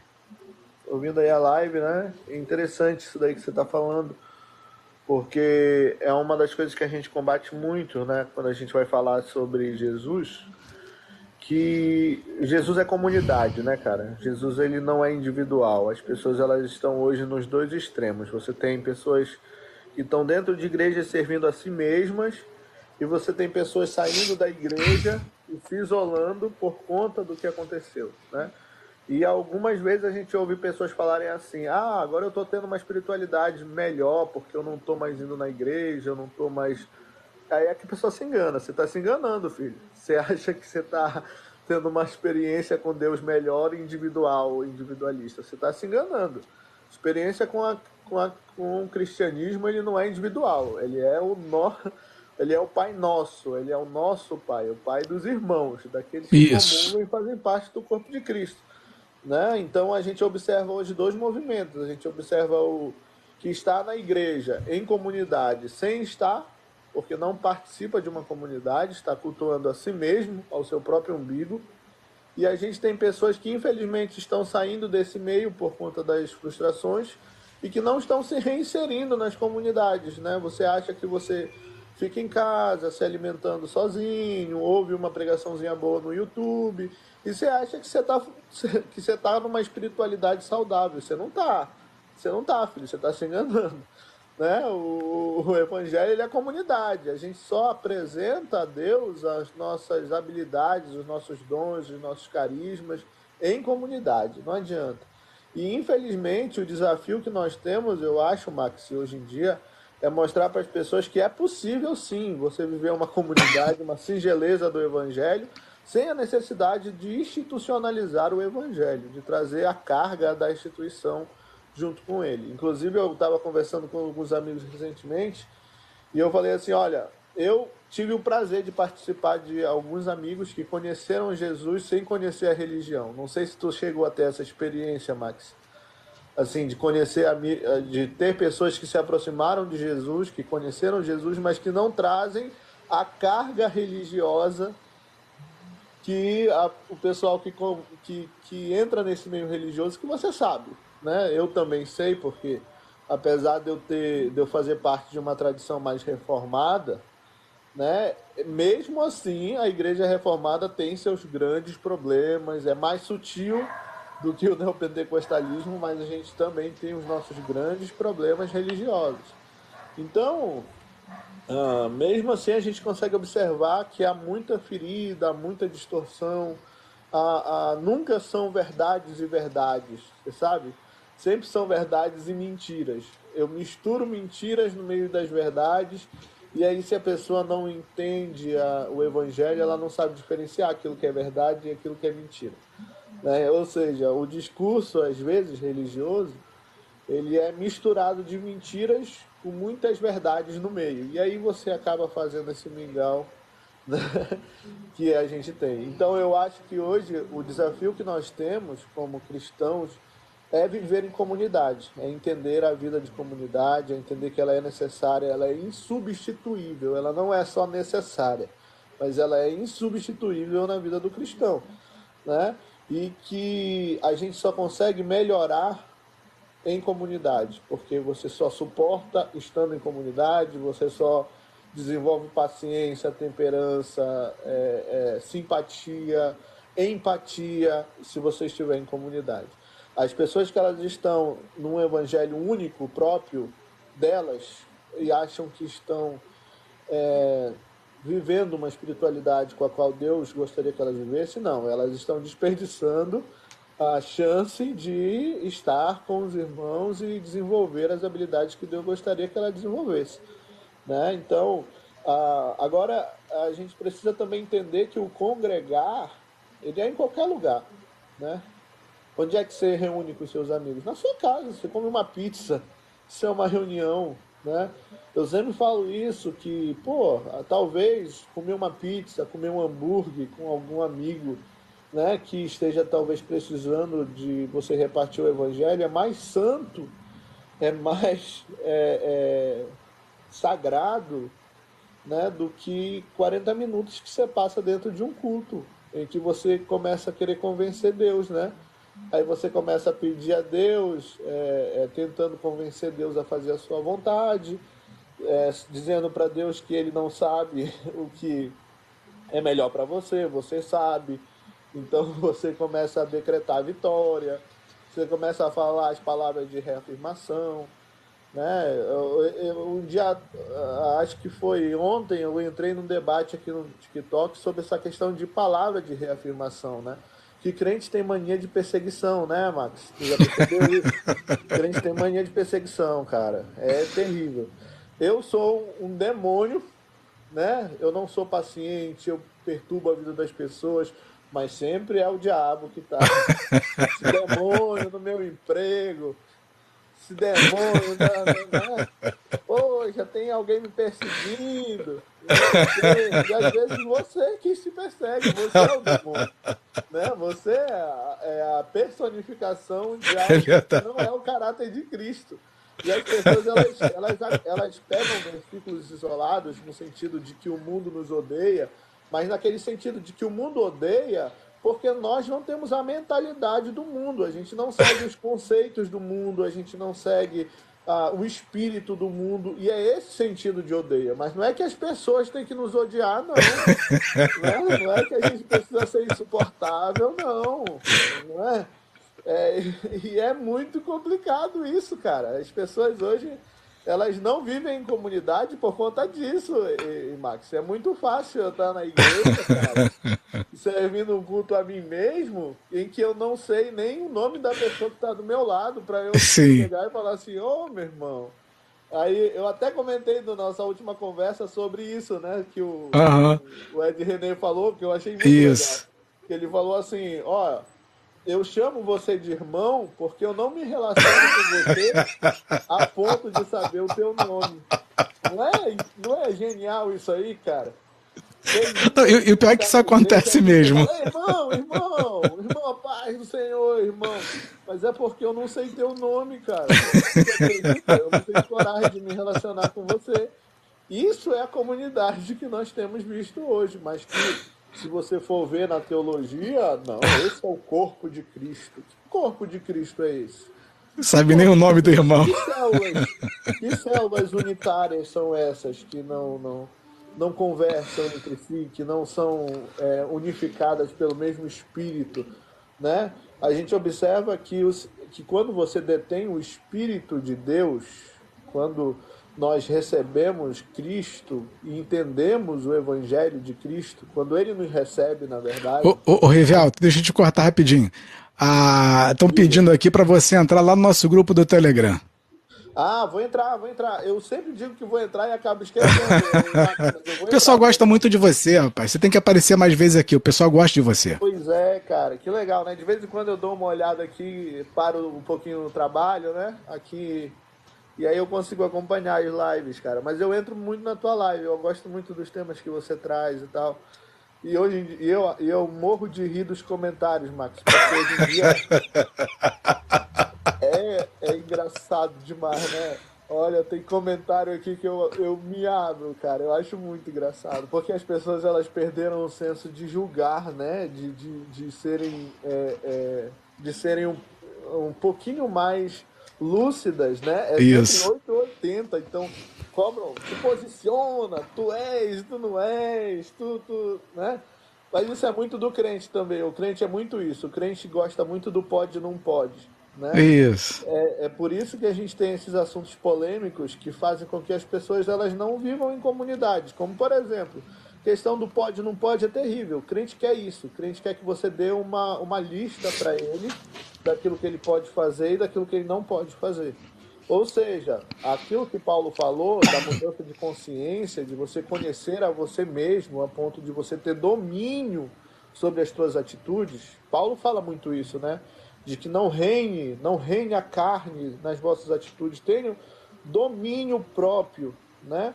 E aí isso faz com que a gente saia disso, dessa lista de pode não pode, e fala, olha, para mim não pode, mas para você pode, né? Você tem liberdade para alguma coisa. Talvez eu não tenha a mesma liberdade, talvez eu tenha um limite. A gente fala muito disso de bebida, né? Do consumo de bebida alcoólica. Ó, para algumas pessoas, de fato é melhor evitar, mas para outras não. E eu tenho que ter maturidade para entender isso, né? Uh, existem uh, situações em que as pessoas colocam cargas muito grandes sobre si mesmas e aí você fica impossível se relacionar. Fica impossível enxergar o próximo, como você está falando. Então, se eu pudesse falar o principal motivo da dificuldade daquilo que tu citou hoje na live, que é de olhar ao próximo, a religião. A religião é o motivo da gente não conseguir olhar o próximo. Porque se eu olho o próximo com o olhar da religião, eu automaticamente não olho com o de Cristo. Você entendeu? Eu automaticamente olho com aquela pessoa que eu digo que eu amo enquanto ela se encaixa nos meus parâmetros, enquanto ela está dentro da minha caixinha. Né? Eu amo o meu semelhante enquanto ele de fato for semelhante, enquanto ele defender as mesmas coisas que eu defendo, enquanto ele estiver no mesmo padrão moral que eu defendo, que é uma coisa também muito triste na igreja, porque Jesus ele não traz moralidade, Jesus nunca pregou moralidade para ninguém. Jesus pregou o caminho, né, que é ele mesmo. Então Jesus Jesus se apresentou a nós que ele é o caminho.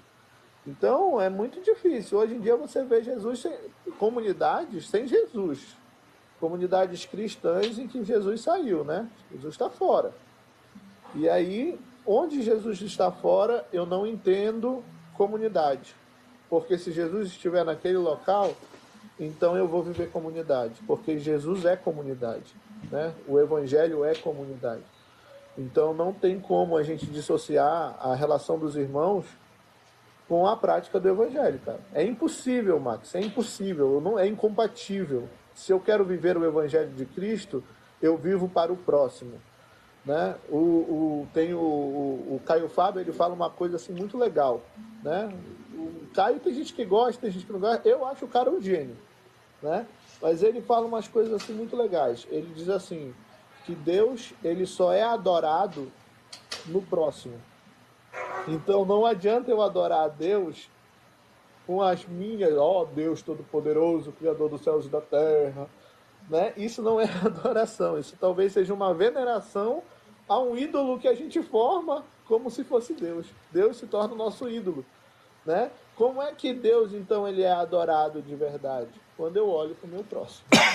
Então, eu adoro a Deus a partir do meu próximo.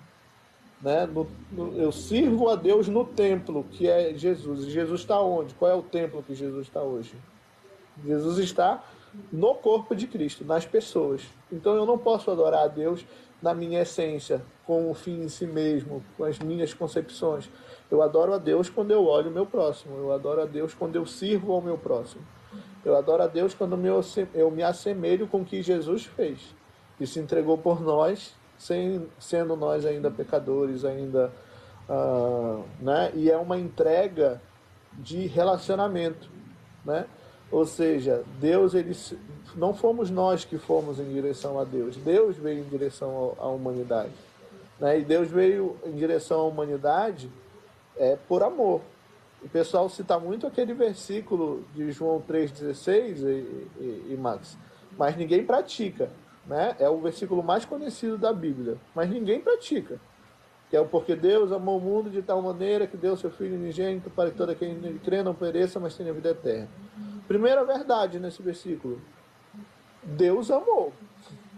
Né? Então Deus é amor, cara. Ponto. Acabou acabou aí. A galera quer botar uma vírgula e um mais aí no meio, né?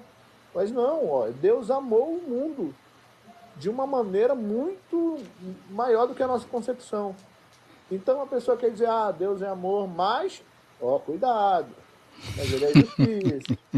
Deus é amor, mas é isso. Deus é amor, mas como se eu anulasse o amor de Deus.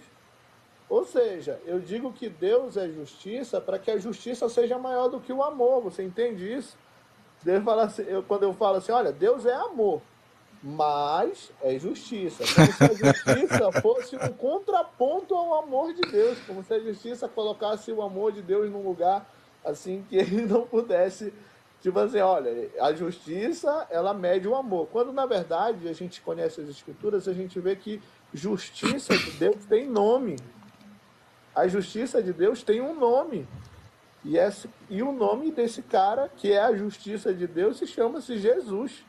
Jesus cumpriu a justiça de Deus. Quando Deus exigiu a sua justiça, Jesus veio e cumpriu a justiça dele, cara. Então, justiça de Deus tem um nome.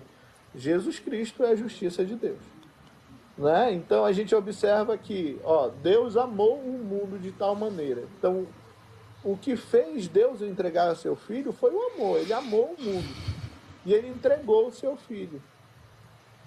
E para que ele fez isso? Para que a gente tivesse uma vida boa, para que a gente tivesse uh, condições de, de condições de, de fazer é, é, casas grandes, ou Jesus tem uma mansão na praia, como alguma galera aí anda pregando. Né? Não, cara. Jesus nos deu a capacidade de nos relacionarmos com Ele eternamente. Né? Vamos para a eternidade. Né? Vamos vencer o único mal que não pode ser vencido, que é a morte. É isso que Jesus nos promete como resposta a esse amor. Né? E se Jesus entregou o seu filho, cara, a gente precisa se entregar pelo nosso irmão, a gente precisa seguir nosso mestre. Né? Então, se Jesus entregou o seu filho, doe também, doe-se, né? se doa, seja essa oferta. Por isso que Paulo fala: Olha, meus irmãos, eu rogo-vos pelas misericórdias de Deus que apresentem os vossos corpos como sacrifício. O que, que Paulo está dizendo? Meu amigo, seja um culto, seja, se, encarne né, essa, é, é, essa verdade, seja a verdade. Vá em direção ao seu irmão, sirva, sirva, se apresente a Deus com o seu corpo, a fim de que ele use você para alcançar o próximo. Né? Infelizmente, essa concepção, não ter essa concepção, faz com que a gente tenha muitos crentes individuais e a gente não tenha uma vida em comunidade, que infelizmente é a única maneira uh, que a gente tem hoje de entender o Evangelho, é uma vida em comunidade. A gente não vive o Evangelho sozinho, no nosso quarto, na, uh, vivendo as nossas próprias experiências, a gente precisa ir em direção ao nosso próximo, né? Então, isso é muito legal, cara. Eu achei muito interessante que você falou na live hoje. É uma realidade, é isso que eu entendo também do Evangelho. Eu entendo que é, eu, como servo de Cristo, que é servo de todos, também não posso ser servido, né? Eu não posso querer ser servido. E muito menos eu posso querer tirar daqueles que já não têm para me servir em nome de Jesus. Isso é, um, isso é terrível, isso é inaceitável. Em nome de Jesus eu arrancar das pessoas aquilo que elas não têm. Né? Isso é em nome de um outro Jesus, isso é anátema. Isso é um falso evangelho, isso é uma mentira. Isso não é o evangelho de Cristo. Né? Isso é um, um outro evangelho, isso é anátema, de acordo com Paulo. Isso é amaldiçoado, isso é maldito. Você usar o evangelho de Cristo como forma de benefício próprio para arrecadação, para acúmulo de bens. Quando Jesus olha para a gente e fala assim: Olha, vocês estão tão preocupados com coisas que as traças comem, né, que o gafanhoto consome. Se preocupem com as coisas eternas, se preocupem com aquilo que vocês não veem. Né? Eu acho que essa seria uma boa, uma boa ideia assim do que a gente precisa hoje para uma comunidade sadia, com uma espiritualidade é, que vale a pena ter, né? com uma espiritualidade que de fato seja relevante para os irmãos. Né? Hoje em dia a gente observa aqui no TikTok que complicado, complicado. A gente tem crentes que leem pouco, que conhecem pouco, que não têm experiências é, reais com a comunidade. Então você, as pessoas elas não sabem o quanto é bom você viver em comunidade, quantas experiências Deus proporciona para você quando você está realmente entre os irmãos. E são coisas que só acontecem nesse momento em que você está em comunidade com os irmãos, você experimenta determinadas é, pequenas porções da graça de Deus que é muito interessante, né? E você como e você entende que a graça de Deus ela não tem limite, ela não é encaixotada na nossa mente, ela alcança quem ela quer, quem ela quer, quando ela quer, da forma como ela quer. A graça de Deus ela é ilimitada, ela é, é inconcebível a nossa mente, a nossa percepção. E é bem interessante, bem legal aí esse posicionamento com relação ao próximo. Cristianismo sempre será a direção ao próximo, nunca será um culto egocêntrico ao próprio umbigo. Se nós servirmos a Cristo, nós iremos em direção ao próximo. Maravilha. Sensacional. Gente, olha, vou falar uma coisa para você. A gente encerra a live por aqui. Né? Eu acho que o Rivaldo já é, falou muito bem, deixou muito bem claro a, a proposta, né, a visão dele, é, enfim, a, a, a, opinião né, com relação àquilo que a gente comentou aqui também. Foi muito feliz né, é, no posicionamento. É, a Edileuza comentou aqui, acho triste vocês religiosos julgar comentários e acharem que vocês não. Enfim, é, não entendeu muito bem. Mas, é, Rivelto, eu te agradeço, cara, pelo teu pelo carinho, pelo, por ter vindo até aqui. É, entra lá no grupo com a gente, tá? Vou, vou te mandar vou o. Vou entrar sim, por favor. Tá? É, pessoas como você é sempre bem-vinda para contribuir lá. A gente precisa de pessoas assim que tenham a tua capacidade, a tua, a tua inteligência, para a gente trocar uma ideia. Né, Eu ouvi falar Oi? que você é de Belém, você é de Belém, Belém, é? Belém do Pará, terra do açaí, do cupuaçu, do açaí, é, eu sou de lá. Eu sou aqui do Amapá, um pé de Belém. Ah, pertinho, pertinho. Eu tô para ir, eu tô para ir a Belém. É, a gente pode de repente se acertar por aí, tá? Pois é, tô para ir. É, legal. Legal. Julho, agosto, eu devo estar tá indo aí para Belém. Vamos ver como é que Cara, vai ser. Aqui, aqui no Amapá a gente está um pouquinho complicado agora, saiu até no jornal, estou até com a roupa ainda do trabalho. Ah. A gente está tendo um surto aqui de vírus respiratório em crianças. Tá muito ruim, muita criança morrendo. É, Rapaz. É, é complicada a situação. Ah, então entra lá no grupo com a gente, compartilha essas informações lá, por favor. Beleza, amigo, valeu. Por favor. Queridos, queria agradecer aqui a presença de todos, tá? A Natália, é, o, a Elba Márcio, a, Ed, a Edileuza também, que deixou bastantes comentários aqui, né? fez seus pontos de vista, isso é, é bom também, né? a contraposição, o contraponto, ele, é, ele é importantíssimo, o chat está sempre com a gente, tá? É, os demais irmãos, o Tiago, Andrade também deixou aqui o comentário, Marcelo, Salete, Jean, né? Enfim, todos que contribuíram de, de alguma forma. O Rivelto sempre tem uma palavra muito bacana. O Rivelto, quando vem aqui, é difícil de encontrar o Rivelto. Acho que já tem quase dois meses que o Rivelto não, não, não aparecia aqui na live. Assim, aparece, assiste, mas é, não estava participando. Estava até sentindo falta do, do Rivelto. Ele sempre tem uma palavra extremamente é, inteligente para para passar a todos nós, né? O Rivelto é um sujeito muito inteligente. Tá? Inclusive, não, não só o, o, o Rivelton, tá? mas quem quiser subir na, na, na live, é, é só avisar, tá? Quiser participar, é só subir aí, trocar uma ideia, deixar a tua, tua opinião, a tua visão. Aqui não tem frescura, aqui não tem esse negócio de não pode falar, não pode isso, não pode aquilo. Tem, aqui, aqui, gente, eu não tenho, eu não tenho preconceito com ninguém com absolutamente, ah, eu vou subir aí para falar mal ou, ou, fazer uma oposição que você está falando. Pode subir, não tem problema nenhum. Não, não tem essas frescuras de ficar, é, não pode isso, não pode aquilo. Quem quiser subir, sobe. Pode ser de respeitoso, mas o ponto de vista, por que não? Né? Isso é importantíssimo, tá? Aqui é um ambiente democrático, mas não pode abusar, né? Mas é, o Rivelto foi muito feliz no, nos comentários dele, né? Sempre, sempre, feliz, sempre feliz como sempre, como sempre. É, essa live vai ficar salva depois, tá? Amanhã de manhã já deve estar lá no, no canal do YouTube. Quem quiser fazer parte do nosso grupo do Telegram, tá bom? O link está aqui na, na, na descrição, tá na bio do meu perfil.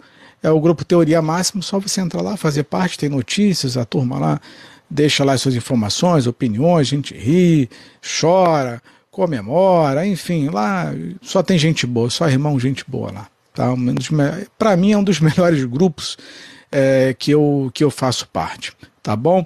É, mas enfim, é, eu só queria fazer um único pedido a vocês, já que eu não peço nada, né? Orem por mim, que eu oro por vocês, tá bom? É, orar nunca é demais, né?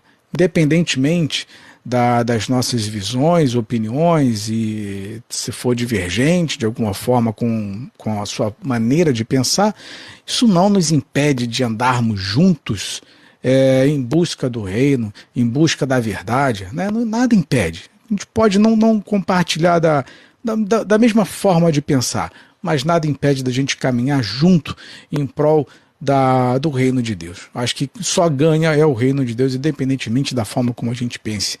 É, se é diferente, algum ponto, tem algum contraponto, enfim. No mais, meus irmãos, muito obrigado pelo carinho, pela compreensão é, por estarem aqui conosco, pelos comentários de todos vocês. Espero que faço votos de que, de alguma forma, alguma maneira, de alguma maneira, é, tudo que foi falado aqui, seja por mim ou pelo Rivelto, tenha contribuído é, em alguma coisinha com o conhecimento de vocês. Eu acho que isso é importante, né? A gente sempre aprender alguma coisa, mesmo que que vem ali ser até um desconforto na forma como a gente pensa, mas a gente sempre aprende com alguma coisa. Né? Sempre aprendemos com alguma coisa. No mais, um beijo no coração de todos vocês. Que Deus abençoe. A gente volta amanhã com mais um montão de live. Tá bom? Deus abençoe. Até mais. Com licença a todos. Boa noite.